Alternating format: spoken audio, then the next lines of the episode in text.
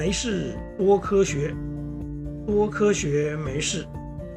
欢迎来到科学大白话的节目，我是大头丁。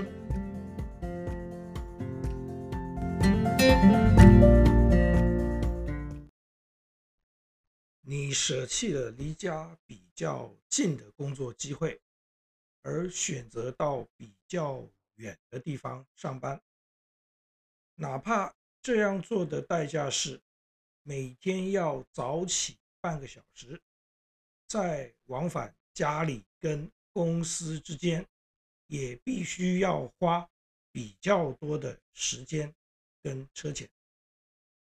但是你为什么要这么做呢？可能是因为这个离家比较远的工作可以带给你比较大的成就感，也可能是薪水比较好，又或者是同事好相处。好不容易盼到周休假期到来，你其实比较喜欢窝在舒服的沙发上，吹吹冷气，追追剧，或是打一打电动游戏。但你并没有马上这么做。你穿上运动衣，换上慢跑鞋，朝室外跑去，而外面正好是艳阳高照。你跑着跑着，上气。不接下气，汗流浃背，大腿和小腿还频频发酸，而你为什么要为难自己呢？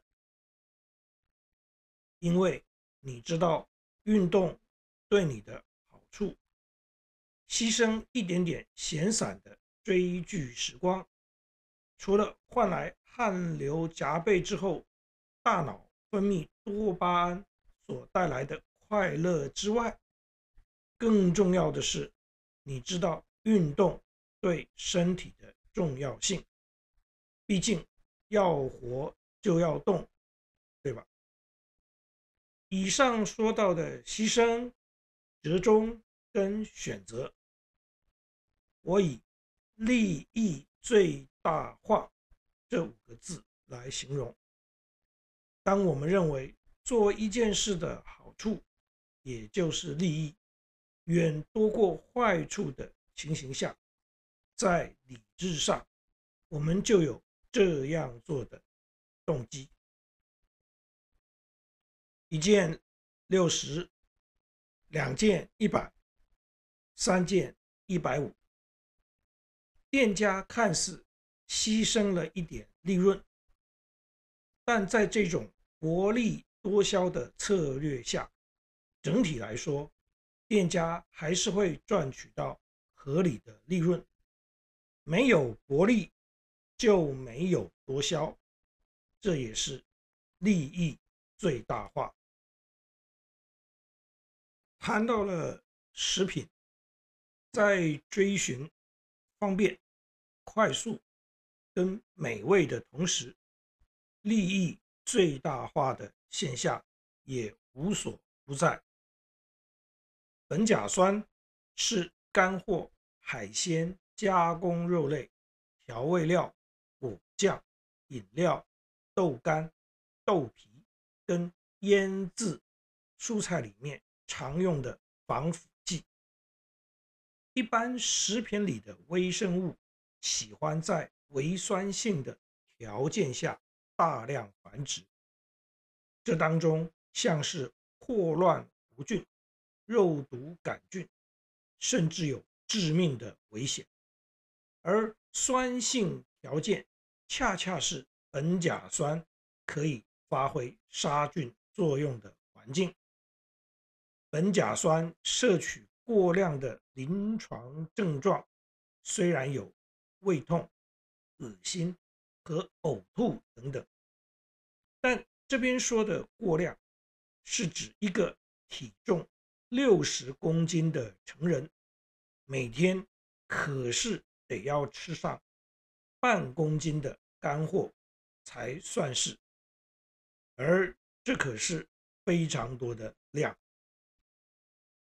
正常摄取的情形下，人体在九到十五个小时以内，就可以从尿液里把苯甲酸代谢掉。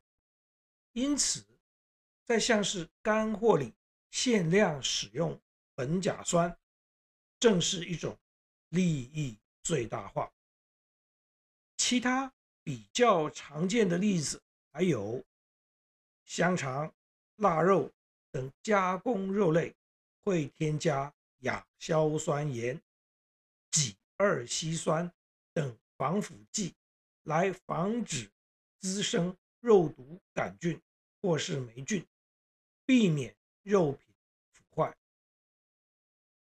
低亚硫酸钠能限制用量的使用在漂白金针菇、白葡萄干、杏仁干等。脱水食品，亚硫酸钠或是亚硫酸钾，用来防止生鲜虾类腐坏等等。这些额外添加的化学品，我们不得不用，以防止我们因为食物所产生的急性中毒。这也是一种利益最大化。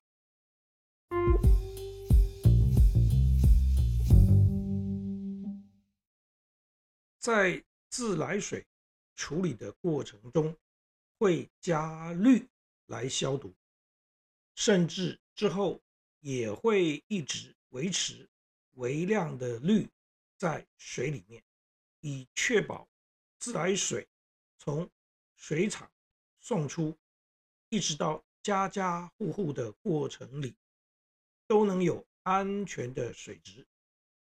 自来水里的氯含量，只有百万分之零点三到零点四之间，这对我们的健康并不构成威胁，而且在照射光线或是把水曝在空气里，氯很快就会散个精光。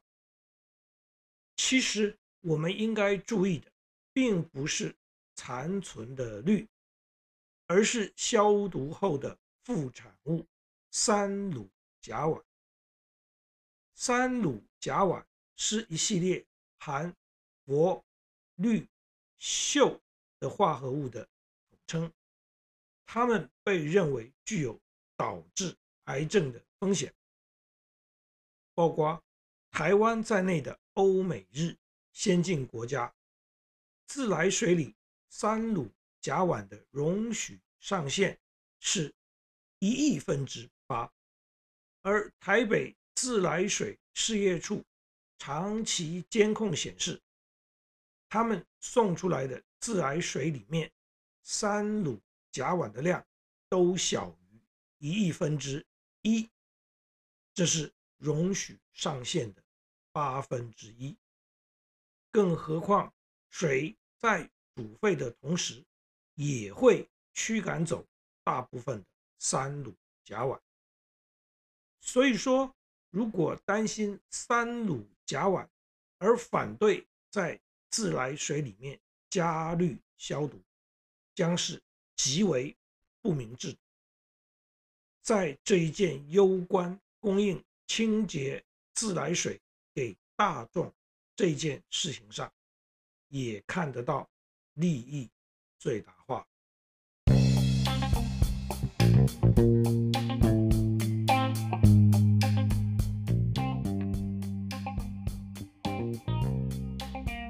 利益最大化是一个很容易理解的概念，但是要完全落实在符合大众最大的利益上，除了要有真正的专家参与，而不是那些无所不谈的名嘴之外，公民的科学素养也很重要。要不然，专家的专业判断碰上诉诸于情感而不带理性的群众，那就叫秀才遇到兵，有理讲不清。各位好朋友，谢谢您对于这一集节目的收听。如果您对这个主题有任何心得或想法，大头钉竭诚的欢迎您跟我分享，也希望您能对这个节目给予鼓励，或是提出批评与指教。没事多科学，多科学没事。我们下一次见，拜拜。